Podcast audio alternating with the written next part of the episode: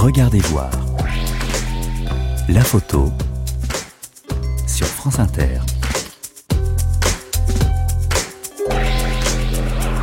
Bonjour et merci d'être attentif aux images qui nous entourent avec France Inter et regardez voir.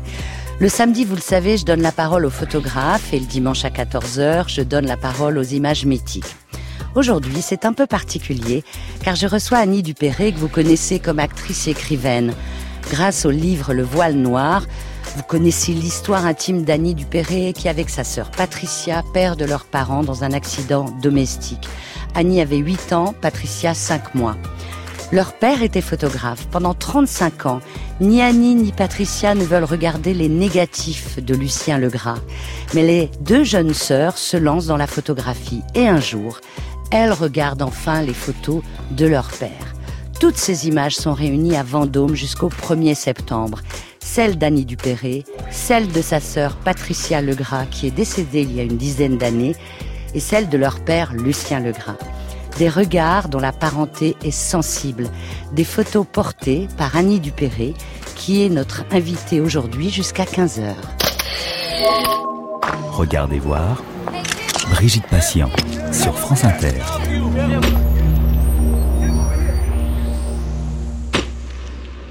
Bonjour Annie Dupéré. Bonjour. Merci d'être euh, ici dans Regardez voir. Avec vous cet après-midi, nous allons parler uniquement de photographie. Bah d'accord. De vos photographies, celles de votre père et de votre sœur. Et comme elles sont exposées en ce moment dans le festival Les Promenades photographiques de Vendôme, qui fête d'ailleurs leurs 15 ans, nous allons saluer la directrice de ce festival que vous connaissez, bien sûr, Odile Andrieux. Oui. Bonjour Odile Andrieux. Bonjour Brigitte, bonjour Annie. Je ne fais pas les présentations alors. Non, non, non, on se connaît effectivement. Alors Odile, on est en plein dans le festival là. Où est-ce qu'elle est située l'exposition d'Annie Dupéré Elle est au, au, Manège Rochambeau dans un lieu magnifique qui fait 1400 mètres carrés et qui est un bâtiment euh, qui date du 19e siècle et qui accueille 15 expositions dont l'exposition de Annie, Patricia et Lucien Legras. C'est vous qui avez choisi les photographies ou, ou vous, Annie Dupéré, vous avez tout de même fait le choix euh, avec euh, Odile Andrieux? Oui, c'est-à-dire que mon père, en ce qui concerne mon père, il avait, il avait lui, fait un choix qui m'est parvenu sous forme de photos de ses expositions. C'est-à-dire que dans, dans les photos euh, qu'il a laissées, tous les négatifs que j'avais, il y avait aussi des négatifs qui avaient été pris de ses mises en place d'expositions au temps où il exposait à Rouen avec le groupe des sept. Voilà. Donc c'était peu après ma naissance, je suppose, après la guerre. Euh. Et puis donc j'ai un exemple comme ça des photos qu'il aimait, de celles qu'il voulait exposer. Et, euh, et c'est celle d'ailleurs que nous avions choisie pour faire le livre qui s'appelle euh, le Lucien Legras, photographe inconnu, que j'ai fait avec le Seuil, après mettre au service ses photos pour écrire Le voile noir. Odile Andrieux, qu'est-ce qui vous touche dans les photographies de Lucien Legras, le père euh, d'Annie Dupéré Moi, je trouve qu'il y a une, une infinie euh, douceur et poésie.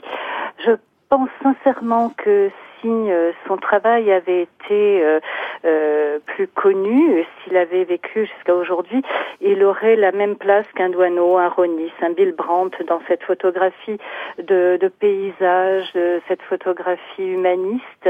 C'est drôle, moi quand je vois que je pars me promener, je pense à ces photographies le matin dans la brume, où Annie en parle dans, le, dans un de ses livres justement, de ces promenades matinales qui sont Oui, oui, oui. infiniment euh, Et d'ailleurs, dans le voile noir, Annie Dupéré, vous dites, mais qu'est-ce qui l'attirait à ce point pour sortir le matin, aller dans la brume et faire Bah, ces évidemment, images parce qu'il y, a- il y a des lumières très touchantes le matin, euh, comme ça, avec, dans une brume, quand le monde n'est pas tout à fait réveillé. Il y a, il y a, il y a quelque chose d'innocent et de mystérieux en même temps. Donc, je pense que c'est ça qu'il aimait capter. Mais, mais ce que j'aimais aussi beaucoup, beaucoup dans cette recherche photographique qu'il a eue, c'est, cette recherche qu'il y avait de la, de la matière, de, des natures mortes, des, de simplement parfois le, le, le plaisir de, de photographier comme ça une feuille ou une, un mur, une, quelque chose qui devenait à la limite de l'abstraction. Une fenêtre aussi. Une fenêtre, voilà, Euh, une lumière à travers euh, quelque chose qui n'était pas forcément ni un paysage ni une grande photo, mais euh, mais qui je sais pas pourquoi, peut-être parce que j'ai hérité de son regard, qui moi m'enchante. Voilà. Odile Andrieux, avant de vous quitter, donnez-nous un petit aperçu de la programmation, en dehors de l'exposition des photos d'Annie et de celle de son père et de sa sœur. Je voudrais juste rajouter cette petite chose à propos de, des photographies qui réunissent à la fois euh, Lucien, Patricia Legras et Annie, c'est qu'il y a aussi euh, cette infinité de l'instant qui me rappelle aussi les photographies de Claude Bateau dans ce témoignage du quotidien qui est très poétique et la qualité que Annie a à photographier euh, ses amis qui ne posent pas pour des magazines euh, de mode, euh, etc., pour être vendus comme on vend les acteurs dans les magazines, mais qui ont la, la justesse de l'amitié, de ses regards. Il y a un portrait de Laurent Terzieff qui est sublime, celui de, de, d'Elisabeth Adjani qui est magnifique, et il y a une justesse dans ses propos qui sont magnifiques. Donc parmi les photographes qui sont euh, qui sont exposés, donc on a le grand Perram, on a Franco Fontana, magicien de la couleur, celui-ci, Thierry Aransma qui va mettre en scène des, des, des chevaux fantomatiques. En tout cas, ce que l'on met euh, à l'honneur ici, c'est vraiment de, le travail des photographes qui ne sont pas exposés dans les autres festivals traditionnellement, ou quand ils le sont, pas sous la même forme. Odile, nous allons venir à Vendôme hein, pour visiter euh, ce festival. Il y a tellement de, de matière à regarder, à voir, les promenades photographiques de Vendôme. Merci beaucoup. Et Sarah Moon. Oh. Sarah Moon. Ah, mais vous oubliez Sarah Moon. Ah non, mais ça ne Sarah Moon, enfin. Mais enfin. en tout cas, on se retrouve aux promenades photographiques de Vendôme. Au revoir. Au revoir.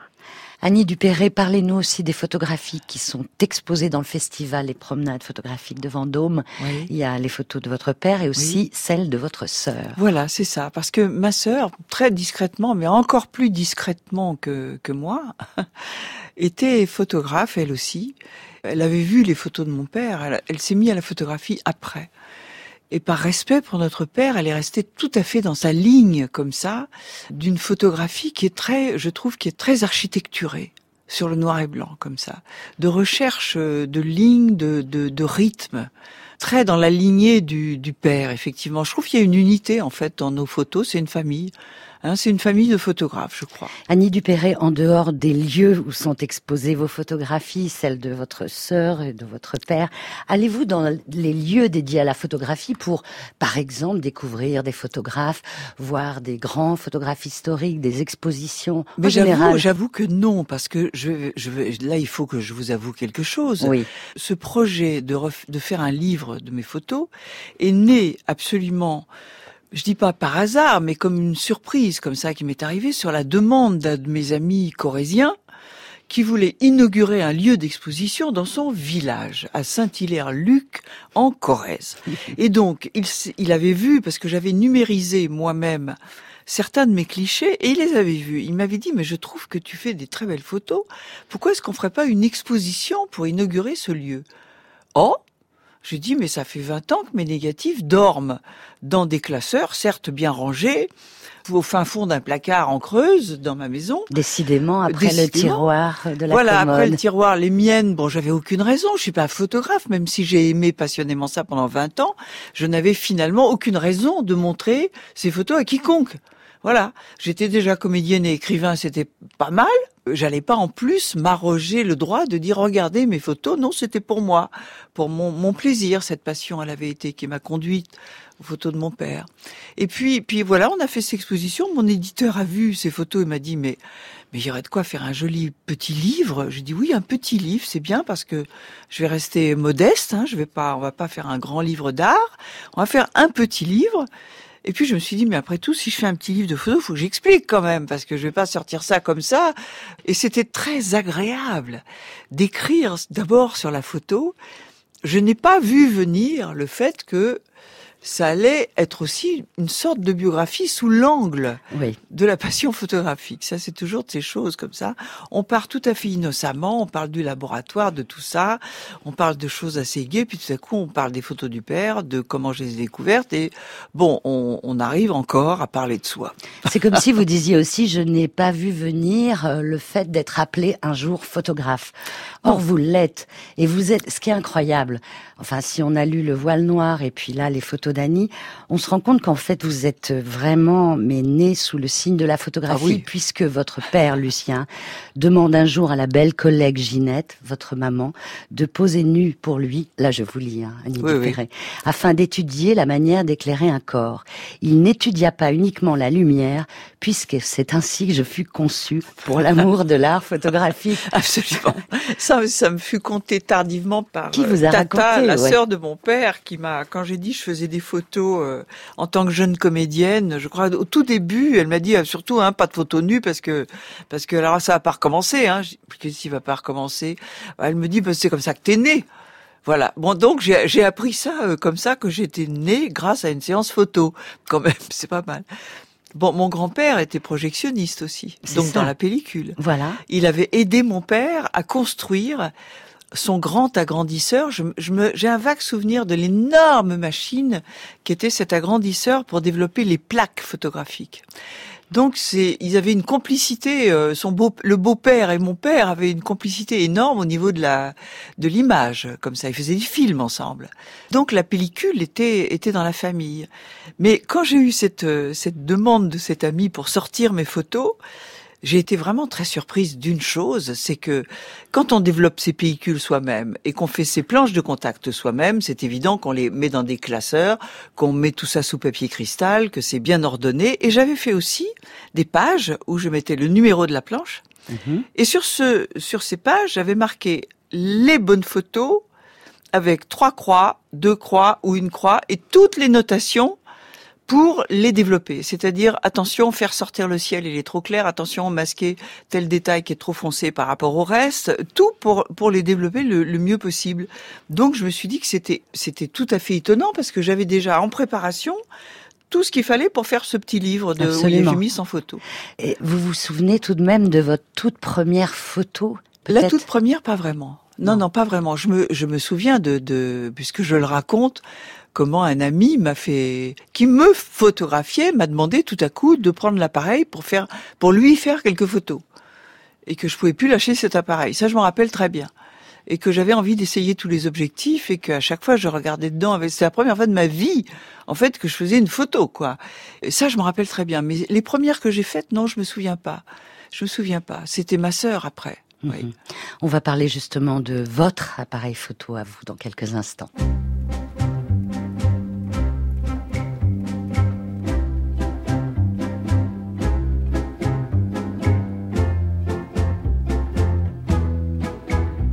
S'habitue à tout, aux colonnes de Buren, à Duchamp, à Fontaine, aux coups de boule de Zizou, aux voix dans l'autotune, à nos villes qu'on enfume, à nos vilaines tours. On s'habitue à tout, voir vieillir ses parents, voir élus des tyrans, aux voix qui amadouent, à se méfier de ce qu'on mange, à se méfier des gueules d'ange, à plus se méfier du tout. On s'habitue à tout, mais ne plus dire je t'aime, s'en remettons quand même, ce baston de mots doux. On s'habitue à tout, pour l'amour qui part, les amoureux hagards s'en remettent au vaudou.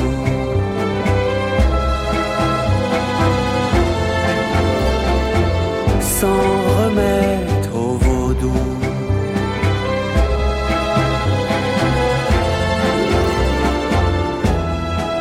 On s'habitue à tout, à notre Eldorado, aux poumons remplis d'eau, aux urnes remplies de boue, au 21 avril, au réveil difficile, et à celui des loups.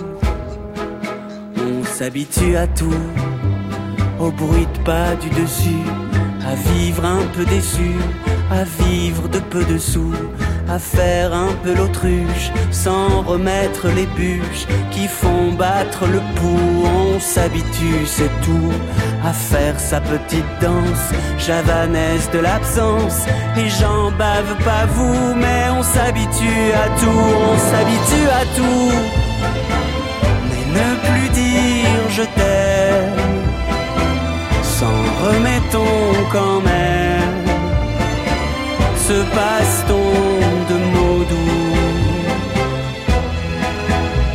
s'habitue à tout, mais pour l'amour qui part, les amoureux hagards s'en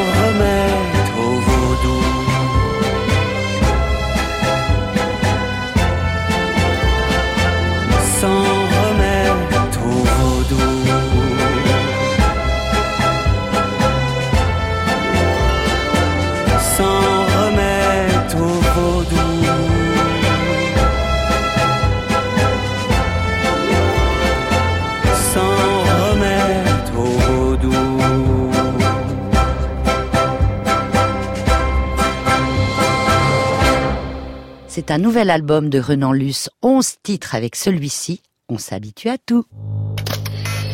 Regardez voir. Brigitte Patient. La photo sur France Inter. Cet après-midi sur France Inter, je vous propose de nous rejoindre avec Annie Dupéré. Nous parlons uniquement, uniquement, même si elle dit qu'elle n'est pas photographe, uniquement de photographie. C'est vrai que vous avez du mal à le dire. Je Oh ne ben suis oui. pas photographe. Oui. Je suis comédienne, écrivaine.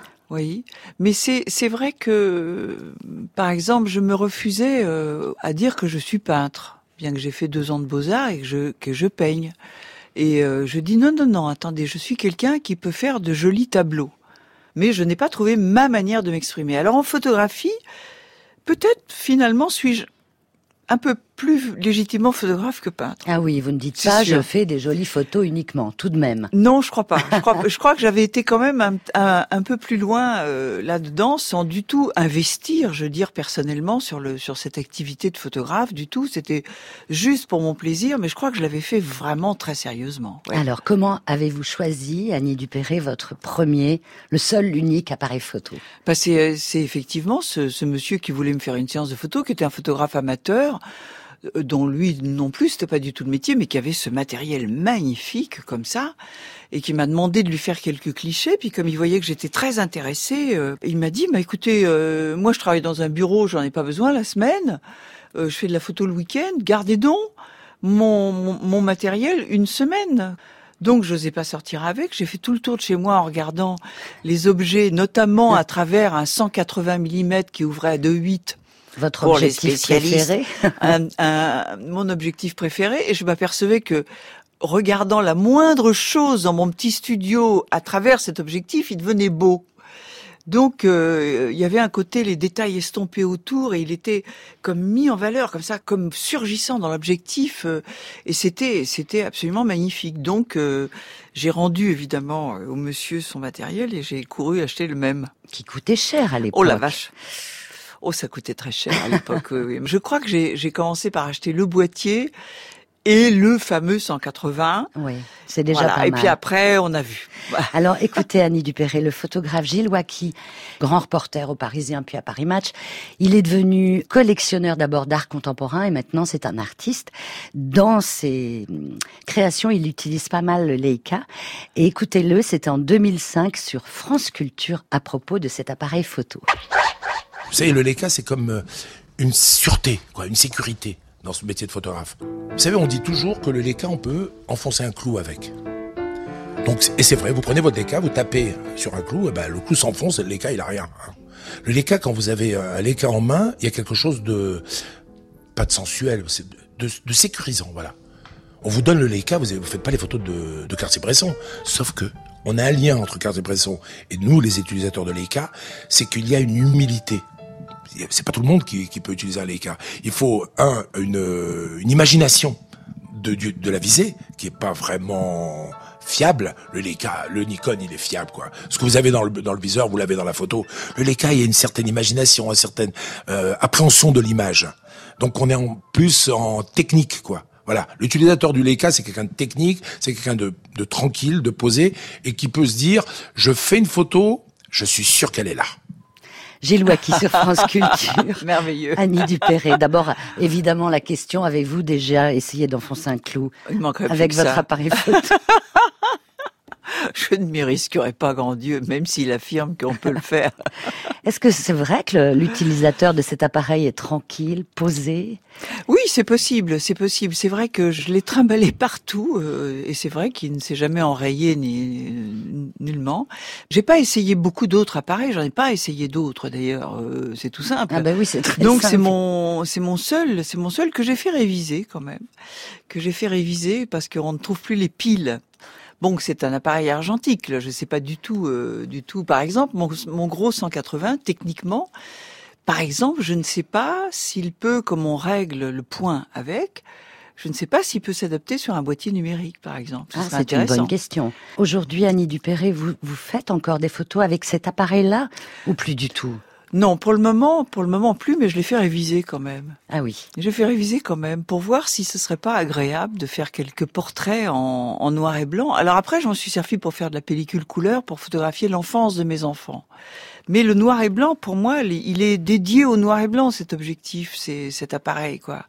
Par exemple, c'est vrai qu'un beau visage, euh, voyez-vous, ce, ce, Odile parlait tout à l'heure, ou vous, de ce portrait de Terzieff que j'ai fait sans qu'il sache que je le photographie ce portrait, pour moi, c'est la vie intérieure euh, absolue. quoi. C'est c'est un moment d'intimité avec lui-même euh, formidable. Eh bien, si c'était de la couleur, peut-être ces beaux yeux bleus seraient une séduction qui nous détournerait du sens de son regard. Mhm. Voilà. Mhm.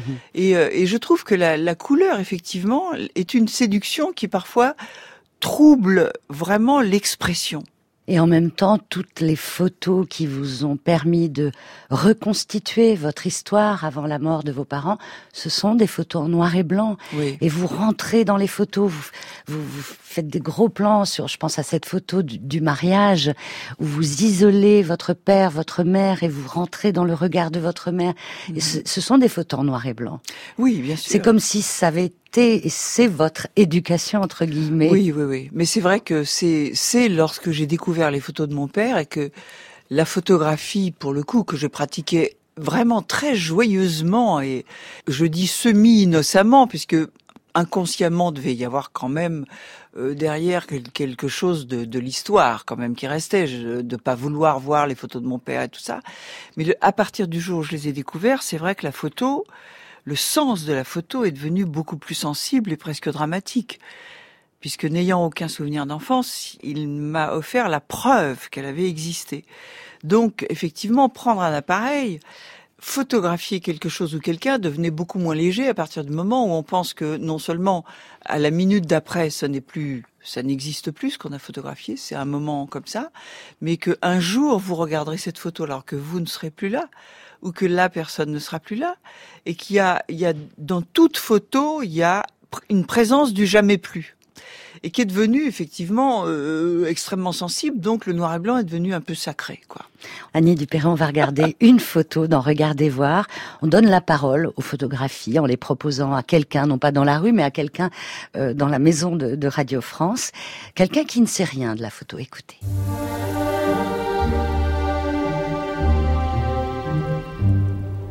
Oh, une photo où on est en fait au pied, on va dire, d'un garçon qui nous surplombe. Alors, nous avons des marches et un pan de mur qui est en granit. Alors ça, c'est déjà une indication, parce que ça veut dire que l'on est, euh, on pourrait être dans le Morvan, on pourrait être dans la Bretagne, et on peut être aussi dans le Limousin. Et eh bien moi, je pencherais pour le Limousin, pourquoi? Parce qu'en fait, l'encadrement euh, de la porte en bois et la marche en bois, euh, ça doit être du chêne, du chêne ou peut-être du châtaignier. Ça, c'est une indication, on va dire, géographique. Donc, allez, on va dire que l'on est dans le Limousin. Alors, où sommes-nous? Est-ce que nous sommes dans la Haute-Vienne, dans la Corrèze, dans la Creuse? Je ne sais pas où on est. Et il y a ce jeune garçon, alors qui ressemble furieusement, euh, on va dire, à, Bernard Giraudot. Il a aussi un petit côté euh, Arthur H. Alors, qui nous regarde de façon, j'allais dire, pas complètement désabusée. Alors, il a un chapeau euh, qui va recouvrir tout son front et on voit ses yeux, ce regard assez incroyable. En même temps, il nous interroge et puis en même temps, il est ailleurs. Il est en train de dire au photographe "Bah écoute, vas-y, prends-la ta photo, ça te fait ça te fait plaisir." On a l'impression peut-être qu'il a été euh, soit qu'il sort d'une sieste, soit qu'il est euh, euh, je sais pas, fatigué parce qu'il a fait beaucoup de travaux ou pas. Enfin voilà, il est en tenue tout à fait décontractée avec un jean. Il a pas de chaussettes, il nous regarde, il nous scrute. Il a une montre.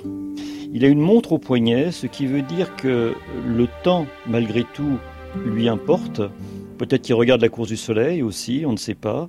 Dans un pays où peut-être que le temps, évidemment, défile différemment. Il n'y a rien d'agressif. Il y a quelqu'un qui s'est posé sur une marche comme ça, de bois, et qui nous regarde.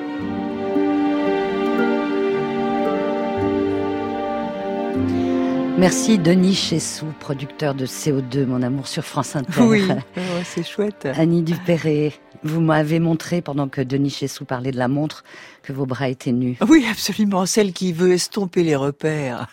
pas de date, pas d'heure. Pas de date, pas d'heure, oui. Et alors là, c'est une photo donc euh, de Bernard Giraudot. Bravo pour le Châtaignier, en tout cas. C'est vrai? Ah oui, oui, oui, ça c'est super. Oui, Incroyable. il a raison, puisque c'est en Creuse. Oui. Oui, oui, tout à fait. Et Bernard, j'aime beaucoup, beaucoup cette photo de, de Bernard, parce que, bon, je m'amusais pas beaucoup à photographier Bernard. Hein. Déjà, il aimait pas ça, comme personne n'aime ça, et voilà. C'était un acteur, en tout cas, qui n'aimait pas être photographié tellement, mais quand il se laissait photographier, généralement il posait. Il posait ou il faisait l'imbécile. Et cette photo-là, effectivement, euh, il a tout à fait raison. C'était prends-la ta photo puisque tu en as envie, euh, voilà et tout. Et là, il, il ne joue pas. Il joue pas du tout je crois que on, devait être en train de finir de gratter le plancher de ce, de ce grenier à foin qui allait devenir notre chambre, puisqu'on était en train de faire notre maison de famille là, en Creuse. Et donc voilà, il est, il est tranquille, il vient de travailler. Euh, et puis on va continuer. Et puis, euh, et puis voilà, il n'a aucune expression de jeu quelconque. Vous l'avez toujours cette maison en Creuse. Oui, oui, oui. Elle est importante à vos yeux et ah oui, elle est importante parce que c'était vraiment le nid familial, voilà. Oui, oui, oui tout à fait. Ouais. Et vous avez fait euh, d'autres photos qui sont euh, dans le livre Les photos d'Annie, de l'environnement, de la campagne. J'ai l'impression que la campagne vous inspire plus en photographie que la ville oui, ah oui, oui, oui, oui, oui, bien sûr. Mais euh, c'est drôle, j'ai assez peu photographié la campagne en Creuse, qui était à mon avis trop, trop riante, trop, trop exubérante, euh, parce que la, la, la Creuse c'est un pays où il n'y a jamais eu le remembrement.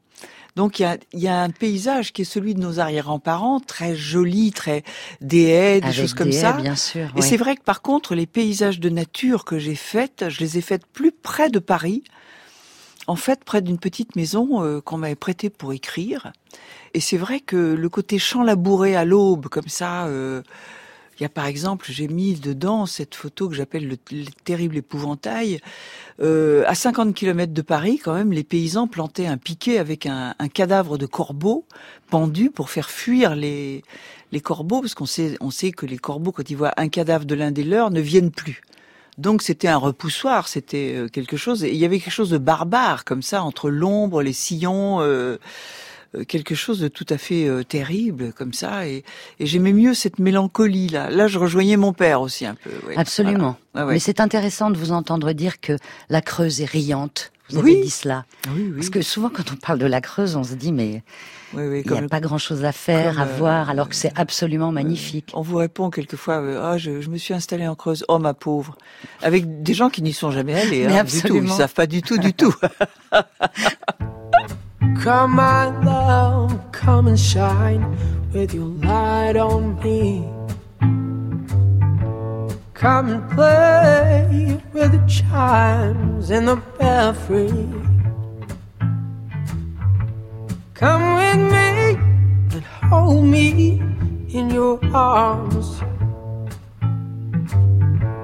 Let me feel your tenderness and your warmth. Mm-hmm. when the rain is falling and the storm is far from over.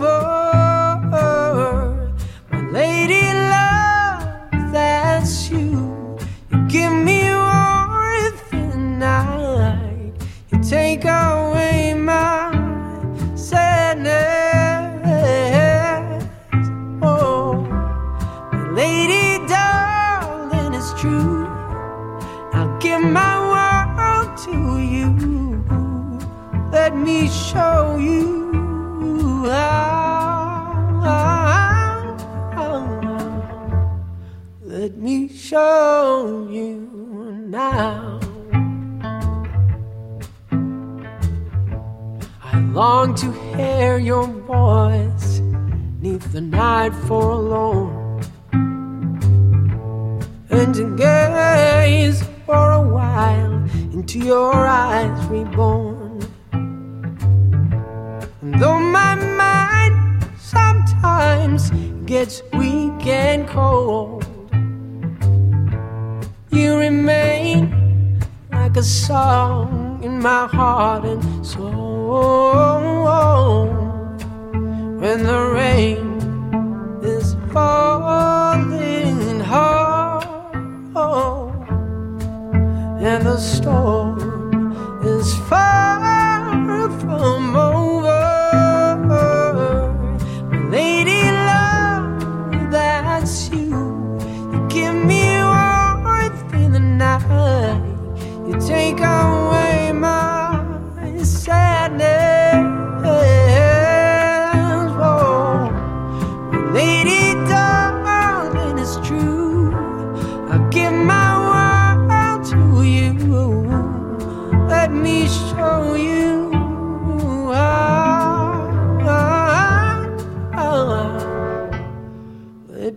show you now.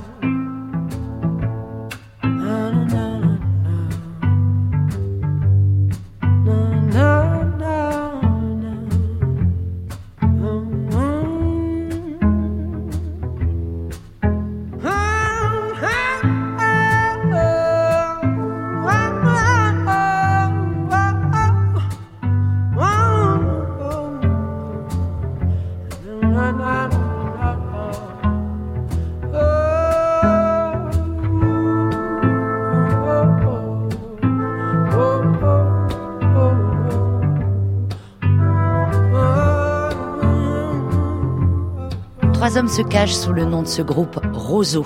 Et pour ce titre, Earth and Soul, ils ont fait appel au chanteur suédois Ol Nyman. Regardez voir, une émission de Brigitte Patient. Est-ce que tout va bien pour vous, Annie Dupéry Oui, oui, Dans oui. cet après-midi sur France Inter avec Tout va bien, Regardez tout va voir. bien. J'ai envie qu'on parle du, des portraits, du, des portraits. Il y en a beaucoup dans le livre Les photos d'Annie. Quand vous faites un, un portrait de, souvent ce sont des portraits d'amis, Mhm. amis comédiens. Euh, Qu'est-ce que ça représente pour vous? Ah, ces, ces photos-là que, que j'aimais, que j'ai mis dans le livre, c'est ce que j'appelle les portraits intérieurs. C'est-à-dire un moment où j'ai euh, j'ai pu capter, quelquefois sans qu'il le sache d'ailleurs, quelqu'un dans un dans un moment d'abandon total, dans un, un moment de vie intérieure comme ça, qui n'était pas en, en, en action d'acteur, ni en cherchant à être joli ou beau ou aimable ou rien du tout quoi. C'est des c'est des portraits de vie intérieure, je trouve. Il y en a il y en a quelques-uns dedans. Il y a il y a surtout Terzieff effectivement. Il y a Isabelle Gianni que j'ai photographiée chez moi alors que des amis du conservatoire l'avaient amenée euh, pour fêter ses 18 ans. Elle était très malade, je sais, ce jour-là. Elle avait un rhume des poings épouvantable, elle se mouchait sans arrêt. euh, elle était pas très bien, en fait. J'ai beaucoup de photos d'elle en train de rire, néanmoins, avec ses amis. Et puis, tout à coup, je l'ai vue en dans la fin d'après-midi, par terre, comme ça, avec un verre en face d'elle. Et manifestement, loin, loin, loin. Et j'ai armé machinalement l'appareil. Je- je- D'abord, j'ai regardé, j'ai j'ai dit zut, 36e photo, ma pellicule est finie. Et j'ai armé machinalement et paf, il y en avait une 37e. C'est la photo cadeau. La photo en plus parce qu'on a démarré la, pellicule un peu trop tôt. Et la 37e photo, c'est souvent, je l'ai, je l'ai remarqué sur les planches contact, c'est souvent la bonne. Mhm. parce mhm. que on l'a fait, justement, c'est la photo cadeau, on l'a fait en toute décontraction, euh, comme c'est un cadeau, quoi. C'est un cadeau, et il se trouve que la photo, que ce que ça représente est aussi souvent un cadeau. C'est très curieux. Alors, vous avez beaucoup, beaucoup photographié une amie qui nous a quittés en 2014, Marie Dubois.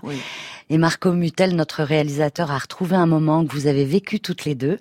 C'était sur France Inter, dans le tribunal des flagrants délires, en 1980. Vous allez bon. d'abord entendre la voix de Claude Villers. Marie Dubois.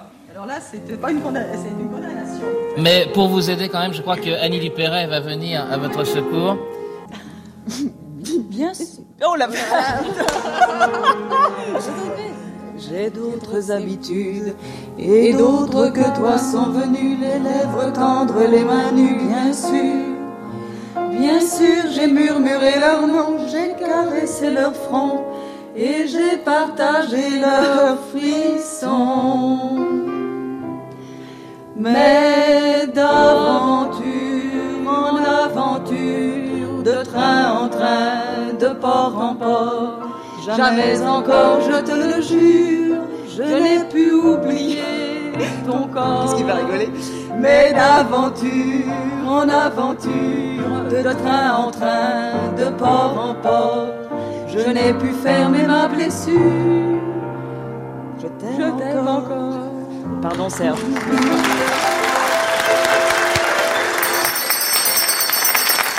La Cour remercie Marie Dubois et Annie Dupéret. Oh, comme c'est charmant. Alors, si la Cour vous a remercié, c'était en 80. Mon Dieu, mon Dieu, je me rappelais plus de cela. Non, non, mais c'est vrai que nous étions, Marie et moi, très très amis avec Serge Lama et, et, Marie-Paul Bell d'ailleurs, qui est toujours une grande amie. Oui. Et Serge Lama d'ailleurs, vous avez fait euh, des portraits de lui. Oui, oui, oui, oui, oui. Et je ne sais plus du tout pourquoi il était venu chez moi se faire photographier peut-être était-ce pour ce projet qu'il faisait à l'époque, qui était une comédie musicale sur Napoléon. Elle est très belle la photo où il est dans la cage d'escalier. Je l'aime bien, oui, oui, parce que la lumière est belle, quoi, avec ce, visage comme ça, à moitié dans l'ombre, à moitié éclairé. Euh. Il y avait, j'aime bien ces lumières qu'on trouve comme ça dans des couloirs, dans des escaliers, euh, qui sont très propices à des choses justement un, peu graphiques comme ça, du, du, noir et blanc. Et c'est là où vous rejoignez votre votre père, parce qu'il y a des photos comme ça dans le livre Le Voile Noir où on, on a l'impression, on ne sait plus si, bon, on sait que c'est lui, bien sûr, Lucien Legras, mais ça pourrait être vous aussi ah oui, oui, tout à fait. Cette photo de la fenêtre avec euh, le rideau. Avec le rideau, j'ai fait la même, effectivement, sans avoir vu celle-là. sans l'avoir ah vu. Ah non, c'est très étonnant, c'est très étonnant ça, que, que j'ai fait pour certaines quasiment les mêmes, quoi. C'est très curieux. Mais il y a peut-être, vous savez, c'est euh, soit euh, une psy m'a dit, soit tu as été dans le labo euh, quand j'étais toute petite, tu as été frappée vers certaines images, c'est possible. Soit il y a une fraternité, une paternité, si j'ose dire, de regard. Mhm. Euh, voilà. Annie Dupéré, fabriquez-vous aujourd'hui ou depuis un certain temps un album de famille? Oui, oui, oui, effectivement, effectivement. Quand j'ai découvert les photos de mon père et, et donc la preuve que mon enfance avait existé euh, était un peu douloureuse, je me suis senti le devoir, mais vraiment le devoir. Et au début, il n'était pas facile ce devoir de prendre mon appareil avec des pellicules couleur cette fois et de photographier l'enfance de mes enfants. Je me suis dit que ça avait été si important que mon père laisse des traces pour moi que je devais, je me devais de leur laisser une trace de leur enfance heureuse. C'est-à-dire que je les ai photographiés à peu près, j'ai dit à peu près à tous les âges, puisque effectivement, euh, j'ai découvert les photos de mon père quand ma fille avait trois ans, mon fils euh, 7-8 ans. Donc c'est surtout à partir de ce moment-là que je les ai photographiés. Pour qu'ils aient une preuve eux aussi de leur Pour qu'ils aient une preuve de, du bonheur qu'ils ont eu, notamment l'été dans cette creuse, de, leur, de leurs vacances avec les cousins et tout ça. Dans le voile noir, il y a une très belle photo, peut-être elle, elle est à Vendôme. C'est une photo de votre père sur un bateau. Le bateau est sur une remorque sur la plage. Et il est en maillot de bain il a une main sur votre genou. De l'autre côté, vous, vous lui tenez le cou. C'est une photo d'une tendresse incroyable. Oui, il y, a, plein de photos. Mais ça, c'est une photo de ma mère, donc. Ah oui, oui bien sûr, bah, bien sûr. Bah, J'ai dit une photo de votre père. Ma mère était photographe, euh, effectivement au départ avec lui. euh, je pense qu'elle était plus au laboratoire, mais mais d'ailleurs je n'en sais rien. hein. Ma mère faisait peut-être de très très belles photos. Peut-être, je sais, j'en sais rien. Dans les photos de mon père, il y a des photos de ma mère. Je je je ne sais pas du tout, du tout en fait. Sauf qu'elle a arrêté euh, d'avoir une activité professionnelle quand je suis née. Donc ça a été quand même assez assez rapide, quoi. Mais, euh, mais c'est vrai que mon père n'aimait pas tellement les portraits. Là, là, je vois que vous tenez en main la photo, une, une photo où ma mère est en reflet, euh, comme ça, dans une flaque d'eau. euh. Je crois qu'il aimait l'humain comme une ponctuation dans les photos. Ça, la photo de mon père et de moi, c'est des photos de vacances, ça. Absolument. C'était pas ses photos créatives, mais Non. ces photos créatives qu'il exposait, il n'y avait pas d'humain dedans, Mhm. du tout. C'est vrai, c'est Oui, vrai. oui, oui. Je voudrais qu'on écoute encore une photo, enfin comme si la photo était sonore. Oui, celle-ci est étonnante. On va voir comment elle parle à une voix de France Inter, Denis Chessou.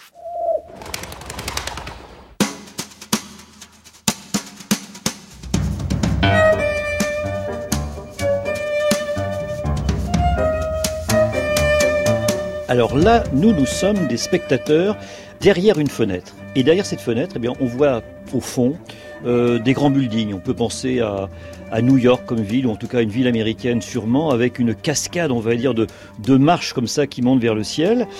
Et puis au premier plan, bah, nous avons une, euh, une balustrade en fer forgé, avec des pointes en forme de petites cannes, et il y a un personnage. Et c'est vrai que la photo n'aurait pas cette dimension s'il n'y avait pas ce personnage emplumé qui s'appelle un moineau, sûrement, même si on est sur une photo en noir et blanc. Et ce moineau-là est en train de regarder ses tours, mais il se dit, moi je suis un passereau et je dois quand même chaque jour, pour survivre, boulotter la moitié de mon poids en nourriture. Où vais-je aller? Où vais-je donc picorer? Ce qui est intéressant en fait, c'est de se dire que dans ce décor qui est merveilleusement minéral, la nature a toujours sa place quoi qu'il arrive. Parce que d'abord, elle y était avant que euh, les hommes, on va dire, ne, l'envahissent. Et euh, que ce soit des petites fleurs, que ce soit des petits oiseaux, en fait, la nature est absolument partout. Alors, il a sa place. Il a sa place, cet oiseau. Où va-t-il s'envoler? Où va-t-il nous mener? On n'en sait rien. Mais ça, c'est aussi peut-être à, à nous de, de le penser.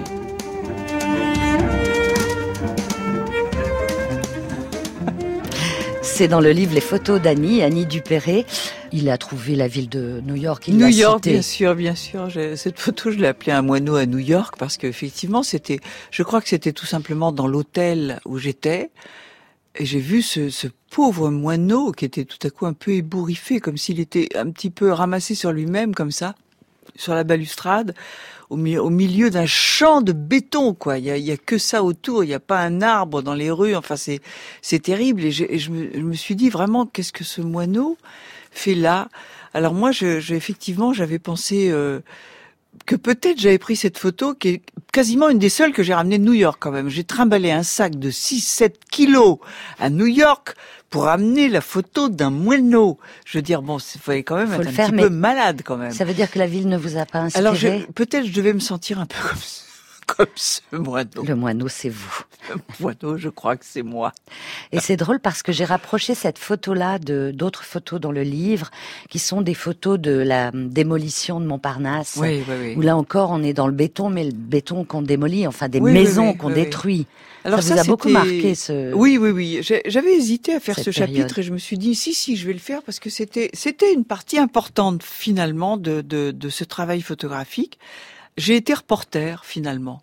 Quand j'ai j'ai j'ai vu, j'ai j'ai appris et constaté que la démolition du 14e arrondissement sud derrière la gare Montparnasse était en cours et en cours sur, euh, je crois, euh, au chiffre officiel 10 hectares, ce qui n'est pas rien Bien sûr. d'un quartier populaire encore assez vivant, avec des, des maisons d'ailleurs encore tout à fait euh, belles et tout, dont on avait décrété qu'elles devaient disparaître pour laisser place au Sheraton, à tous, toutes les choses modernes qu'il y a derrière la gare Montparnasse. Voilà.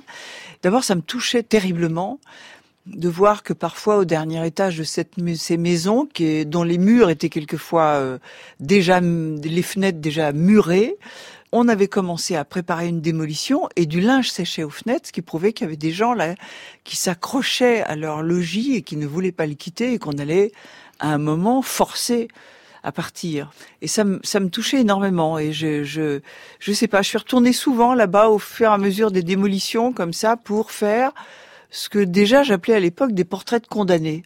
Photographier ce qu'elle est détruit.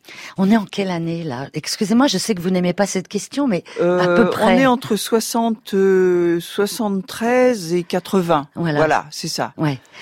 Il y a deux photos, trois photos que je trouve incroyables. C'est la photo d'un immeuble. Et en fait, vous recadrez cet immeuble. Et chose qu'on n'avait pas vraiment vue, c'est deux têtes qui sortent Oui, d'une, je l'ai pas euh, vu en photographiant. fenêtre. Ça, elle m'a touché après coup cette photo parce que je voulais photographier donc cet, cet immeuble qui allait être promis à la démolition et dont un côté avait commencé déjà puisqu'on avait mis des, Des espèces des Ouais. étais comme ça pour pour le démolir Euh, et il y avait le Sheraton tout neuf, tout blanc derrière. Donc je voulais photographier ce contraste. Je prends la photo et quand je suis revenue chez moi et que je l'ai développée, évidemment agrandi comme ça sur papier, tout à coup j'ai dit ah ah mon Dieu, il y a deux personnes qui me regardaient, qui ont vu photographier et qui manifestement passent une un- une tête inquiète à l'extérieur en se disant qu'ils se sont repérés. Absolument. Qui se cachait encore dans leur appartement pour pour pour pas partir encore. Et je, moi cette cette photo, elle m'a crevé le cœur après parce que je me suis dit ah là là. En plus je je leur ai fait peur. Oui, c'est ça. Et, et à la suite, il y a une autre photo. C'est pour ça que je vous demandais un peu en quelle année on était, parce qu'aujourd'hui, bien sûr, cette photo devient malheureusement à nos yeux Ouais. banale. Mm, mm, C'est un homme qui est sur un banc, un banc public, avec un sac accroché au ferraille du banc. mhm. Et puis, il est à moitié euh, couché sur le banc et, et Et, sa et tête le- la moitié du terre. corps est tombé par terre. Il y a, il y a juste ses, ses hanches et ses jambes qui restent sur le banc et la, la moitié du corps a glissé à terre et il, dormait comme ça. Je crois que j'ai fait cette photo de retour d'une séance de photos du 14e de l'autre côté, effectivement. J'avais retraversé le, le boulevard. Et effectivement, j'avais fait cette photo en me disant c'est absolument incroyable que ce type continue à, à dormir, sans doute abruti par, par l'alcool, comme ça, à moitié par terre et à moitié sur le banc. Et ça me semblait le comble euh, de la misère, quoi. Bon, c'est vrai qu'on a fait beaucoup plus fort depuis. Annie Dupéré, je vais vous remercier. je Bah, crois bien. écoutez, Voilà, voilà. On est à Vendôme. On est à Vendôme.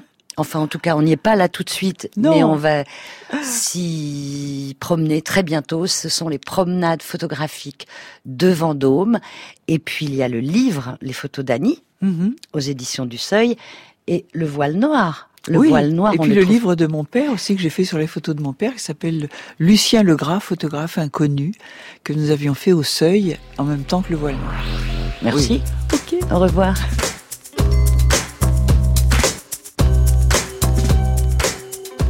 C'était Regardez voir, une émission que vous pouvez retrouver en podcast évidemment sur la page franceinter.fr avec les photos d'Annie Dupéré, celles qu'elle a choisies, et puis toutes les infos pour aller aux promenades photographiques de Vendôme pendant l'été. Marco Mutel est à la réalisation, Thomas Lehété, attaché de production, Thierry Dupin à la programmation musicale et à la technique Philippe Duclos. Je vous retrouve demain à 14h avec le récit d'une photo mythique, Alice en mendiante, une photo de Lewis Carroll en 1858.